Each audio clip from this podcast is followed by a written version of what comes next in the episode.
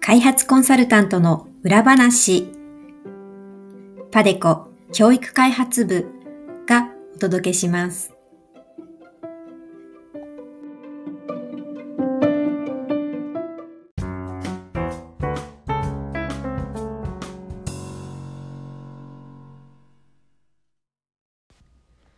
さん、こんにちは、えー、今日は新しいシリーズ、パデコは SDGs にどう貢献しているの？の第1回目をお送りしたいと思います。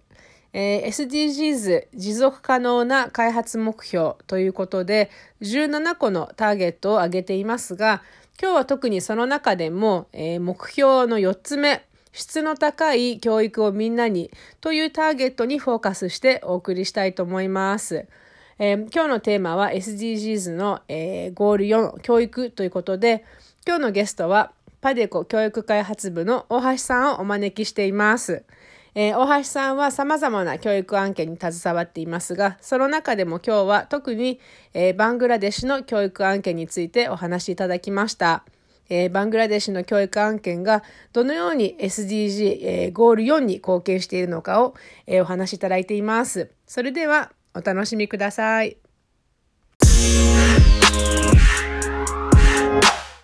皆さん、こんにちは。今日は、えー、第1回目、えー、パデコは SDG にどう貢献しているのをお送りしたいと思います。えー、今日の第1回目のゲストは、えー、教育開発部の大橋由紀さんです。大橋さん、おはようございます。おはようございます。今日はありがとう。お願いします。はい、こっちこそありがとうございます。大橋さん、実は前にも、えっ、と、このポッドキャストに、え出演していただいて、今日は2回目ですかね。はい、そうですね。はい。前回はあのまた別な、なんだろう、番組であのどういう活動をしているかとか、あの他のあのプロジェクトの説明とかいろいろ話していただいたと思うんですけれども、今日は SDGs ってことで、ちょっと特別にあのそのいろいろやってる活動の中でも、どういった SDGs に貢献しているかっていうのをお話しいただきたいと思います。えっと、ではその前に、まあ、簡単にもう一回大橋さんのあの紹介をしていただきたいなと思うんですけれども、大橋さん、あのパデコに入ってからどういうふうな、えっと、活動をされたのか、あとどういうふうなあの案件に携わっているのか、ちょっと簡単にご紹介いただいてもいいですか？はい、ありがとうございます。あの私はあのパデコに入ってから、まあ、主にアジアの国で活動してきたんですけれども、あの今、まあ、バングラディッシュの国、バングラディッシュで初等教育のあの質の改善のプロジェクトに携わっています。で、その他は、まあ、カンボジアで教員養成大学を設立するプロジェクトだったり、あとは最近では西アフリカのリベリアとシエラレオネという国で教育調査を行ったりとか、あの、まあ、教育の調査も国内外で行ってます。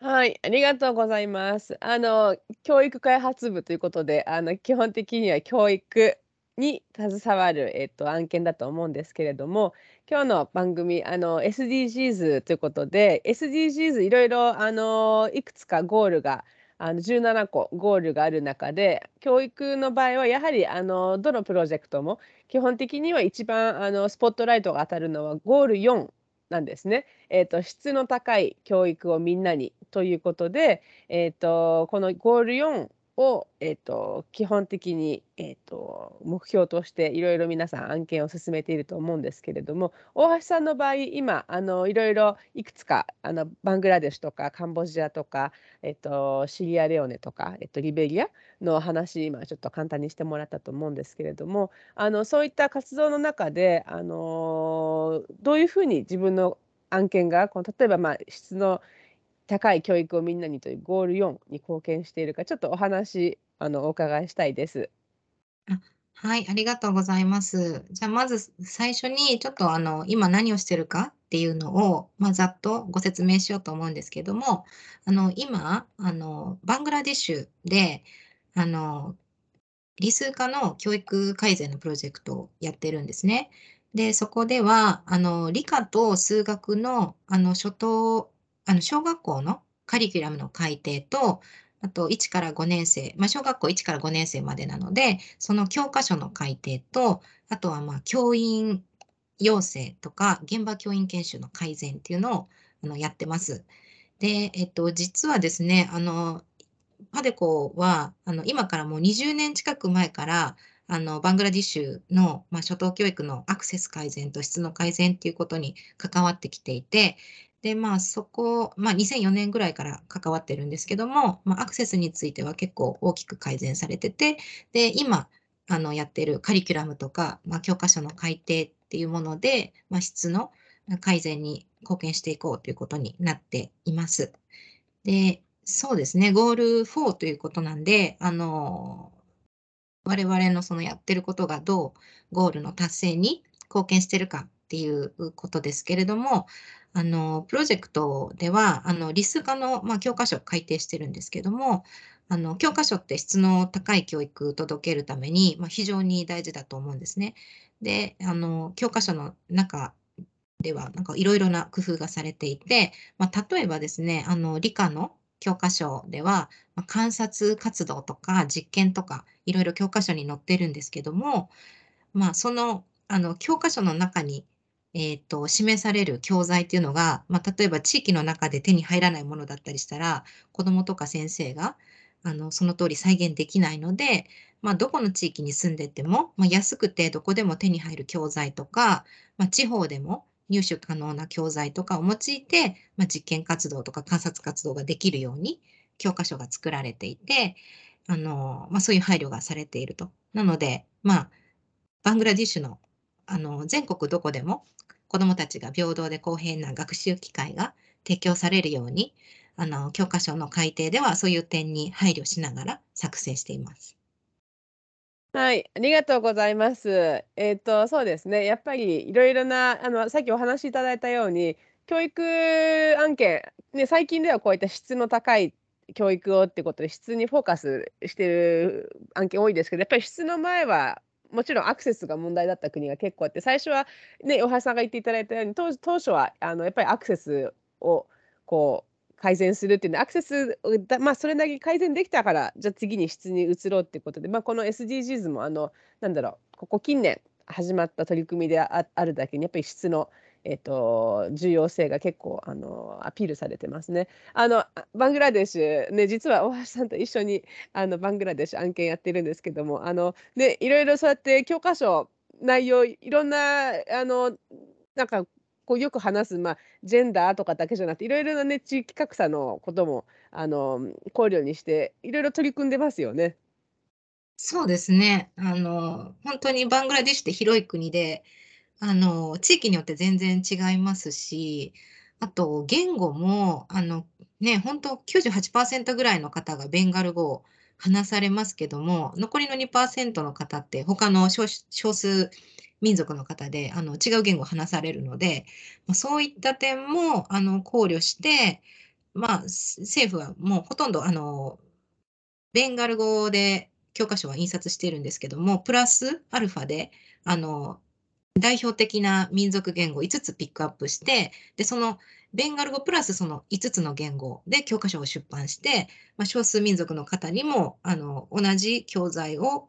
同じ教材で学べるようにっていうことをあの、されてますよね。なんか、いいですよね、きちっと、あの、いいですよねっていうか、ま、すごく大事ですよね。あの、ね、2%だからって、みみ見逃しそうな数字ではあるけど、でもやっぱりちゃんと2%は2%だってことでね、少数民族の人たちのことも考慮して、やはりこの質の教育高い教育をみんなにっていう、だから本当にみんなにっていうところを、あの、きちっとカバーしている取り組みだと思います。そうですよね、本当に。うん、で、最初ね、私も知った時、そうなんだと思ってね、びっくりしました。いろいろ本当に隅から隅までカバーできるように、教材のね、種類も、あの、やっぱ都会都会だと手に入っても、なかなかね、地域だと手に入らない教材とかありますもんね、道具とか。ね。うん。なので、そこの地域の、まあ、地域で入手できる教材で、実験とか観察ができるようにっていうことを、やっぱ考慮して教科書って作らないと、ね、海外のものをそのまま持ってきて入れるとか、そういうことはやっぱできないと思うので、あの、本当にいろんな工夫がされていて、びっくりしますね。そうそう、本当にね、びっくそのその文字の通り、びっくりしますよね、最初は本当に。そこまで見てるんだ、ちゃんとっていう。そっか、あありがとうございます。特にでも、その、で、教科書のプロジェクト、まあ、教科書だけじゃないけど、まあ、教科書を作るとこからカリカリキュラムとかね教科書を作るところから始まっているだけにきちっとその SDGs の、まあ、ゴール4ですね。をすごくあの考えて活動しているということで、あのはい。モデル的なあの SDGs4 に貢献しているプロジェクトなんじゃないかなって私も思います。あの他にどうですか？あのやっぱ SDGs っていうあの、ね、あの複数17個あって初めてこう全体的にいろいろ物事が改善されるっていうあの考えだと思うんですけれどもあの教育案件だからまあゴール4が一番こう大きく出てくるとは思うんですけどその中でもなんか他に SDGs 他のゴール 4, 4だけじゃなくって他にもなんか関連してくるゴールあると思うんですけれども何かありますか？プロジェクトの中でこう感じるここは結構関係してるんじゃないかなっていうゴール。はい、そうですね。あの、もちろんそのゴール4の達成っていうことは一番大きいと思うんですけども、他にももちろん、あの、教科書を見てみると、あの、バネッサさんもこの前のね、ポッドキャストでおっしゃってたと思うんですけど、あの、教科書の挿絵っていうものに非常に、あの、向こうの textbook writer とか、こっちの専門家も非常に、あの、注意をしていて、あの、というのも、その、ゴール5にジェンダー平等っていうのがあると思うんですけど、あの、教科書に出てくる、まあ、キャラクターがあって、まあ、そのキャラクターは、まあ、男女いるんですけども、それを、あの、平等にちゃんと配置してあるんですよね。あの、男子が多いとか女子が多いとかいうことではなくて、あの、交互にちょ出てくるようになってるとか、あとはそのキャラクターの、あの、吹き出しが、あの、まあ、男性は青、女性はピンクみたいなジェンダーステレオタイプの色分けではなくて、まあ、青とか緑とか黄色とかオレンジとか、そういった色を使用してるっていうことだとか、まあ、そういうことが配慮されてる。他には、その文章の中でも、まあ、あの、he とかね、she とかいった代名詞ではなくて、代わりに we とか you とかを使うとか、まあ、そういったことで、あの、まあ、ゴール4、あ、ゴール5にもあの非常に配慮してるんだなっていうことは感じます。ね、本当私もその前回ちょっとあのーこの番組の紹介の時にね話しましたけどすすごいですよねきちっとそこら辺あのかなりあのすす進んでこういろいろあのジェンダー平等ジェンダー平等って言ってやっぱり最初のあのまあキャラクターの男女のこう比率を均等にするってところまではあまあそうなんだろうなって私も最初思ったんですけれども吹き出しの色まできちっと、ね、ニュートラルにあのしているっていうことであのかなりかなりいろいろ考慮してるんだなってあの感じますよね。そうですね。本当にあのイラストにはかなりね配慮されてて、まあ、ジェンダーの他にもあとはさっきも、あの、ちょっと話しましたけど、まあ、少数民族がいるので、そういった民族の多様性とか、あと宗教も、まあもちろんイスラム教徒の方がね、90%近くで一番多いんですけど、他にももちろんヒンズー教徒とか仏教、キリスト教徒おられますんで、まあそういう宗教の多様性とかも考慮しながら、こう一つ一つどのイラストを使うか、どのね、絵を配置するかっていうのは非常に時間をかけて、あの、されてますね。うん、そうですね。やっぱりなんか今の話だと、教育案件なので SDGs の中のまあ4ゴール4、質の高い教育で、今あのちょっと出た話、えっと、ジェンダーなのでゴール5、ジェンダー平等を実現しよう。ということも考慮しつつ今の話だと少数民族とかあとまあそれに関連すれば言語とかあの宗教とかってことになると今度はゴール10人や国の不平等をなくそうっていうそういった別な今度はゴール10の方にも結構関連してくるんじゃないかなって思います。あと16とか平和と公正を全ての人にっていうことで、本当にね、結構あの教育案件って言っても、あの広いんですよね。いろいろカバーしなきゃいけない、本当の意味でのあのなんだろうな、あの、国の発展とか、そういった人々の生活の質の改善って考えると、あの、結構いろんなところに、あの、目を配りながらやらないと、気をつけないと、あの、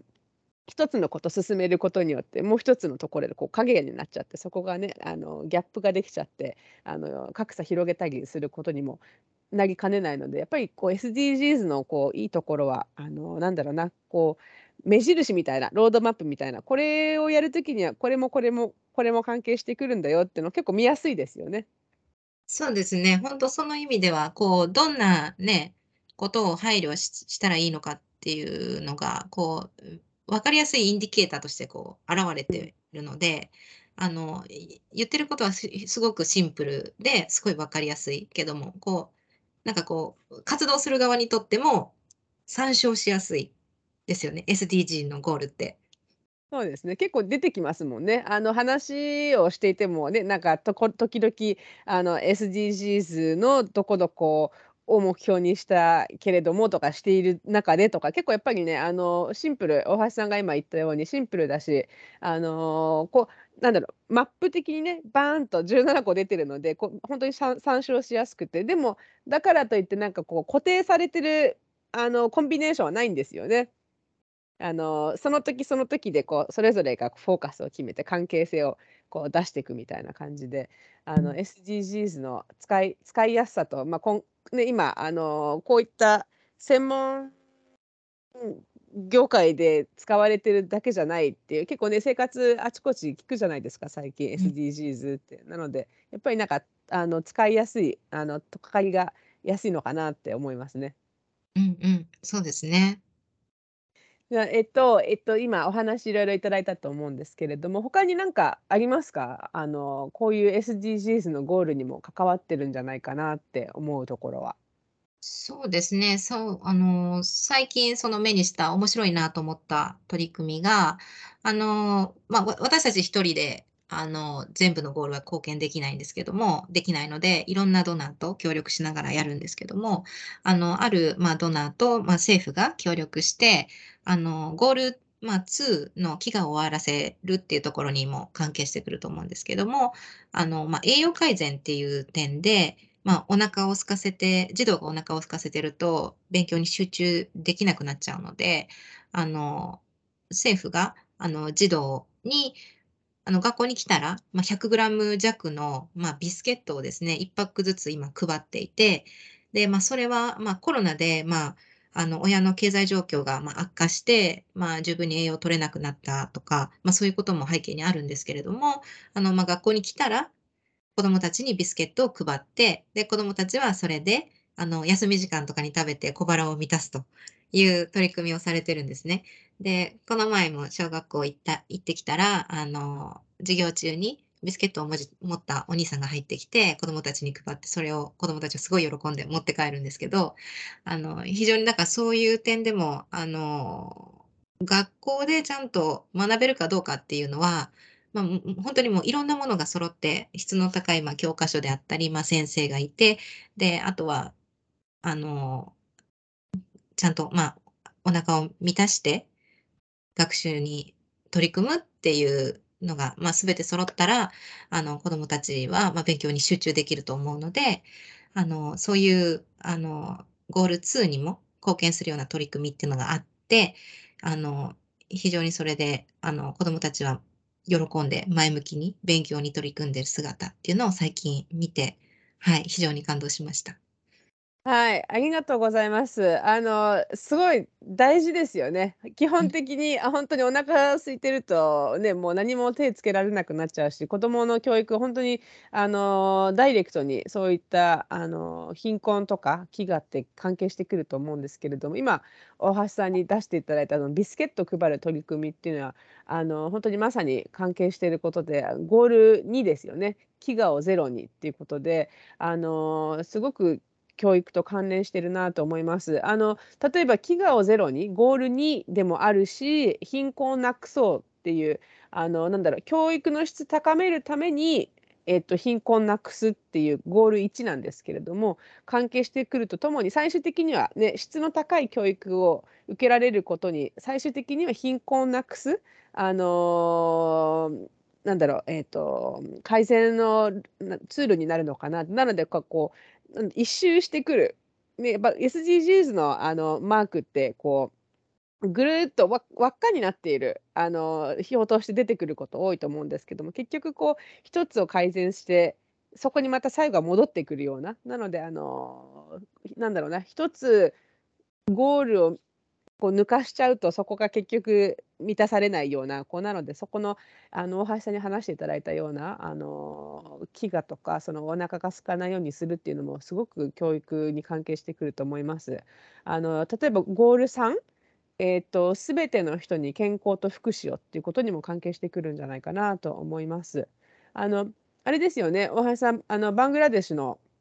あのプロジェクト今ドナーっていう言葉って出ましたけれどもあの少しだけあの、まあ、あの細かいあの話はあの結構大変だと思うんですけれどもあの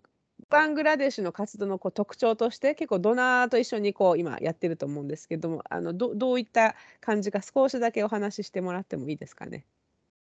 あはい、えっ、とドナーっていうのはあのまあ、いろんな援助機関が今、初等教育の改善に取り組んでいて、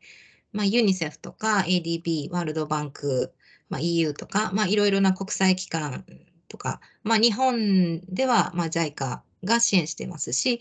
えっ、ー、と、はい、そういった、まあ、あの、様々なドナーが、まあ、コーディネーショングループを作って、その中で、えっ、ー、と、まあ、政府とドナーとの間で、まあ、コーディネーションをしながら、あの、初等教育の、えっ、ー、と、質の改善っていうところに、それぞれの活動をデマケーションしてですね、担当分野を決めて、えっ、ー、と、取り組んでいるということになります。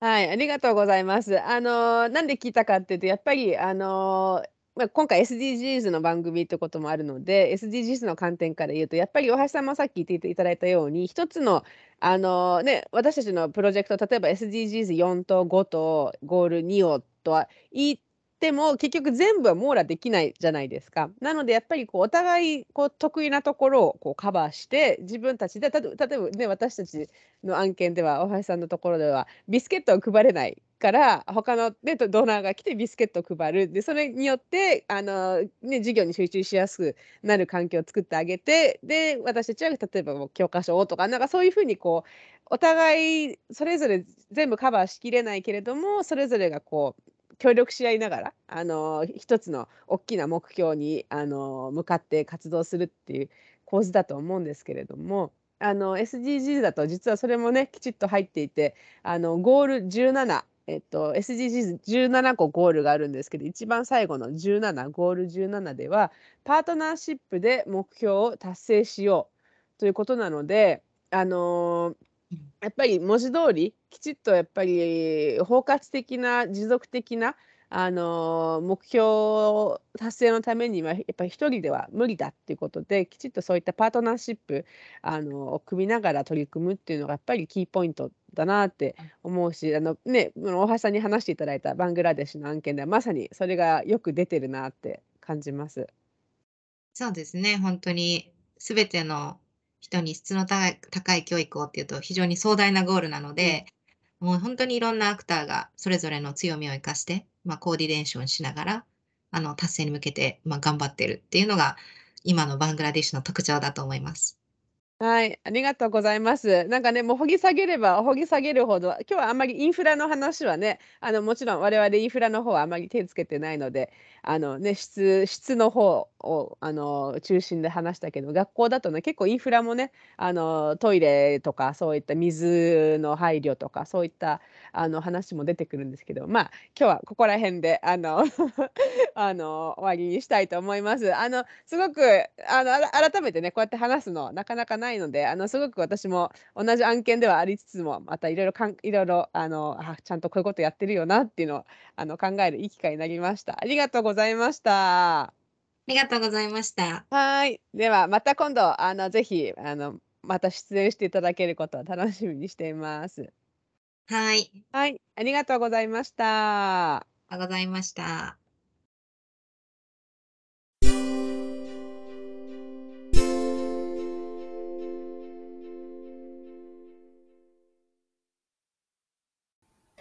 次は、パデコ教育開発部からのお知らせコーナーです。この番組では、皆さんからのコメントやリクエストも募集しています。番組で扱ってほしいテーマ、質問、ご意見、ご感想などありましたら、Facebook、Twitter、YouTube にぜひぜひお寄せください。なお、パデコ教育開発部のウェブページは、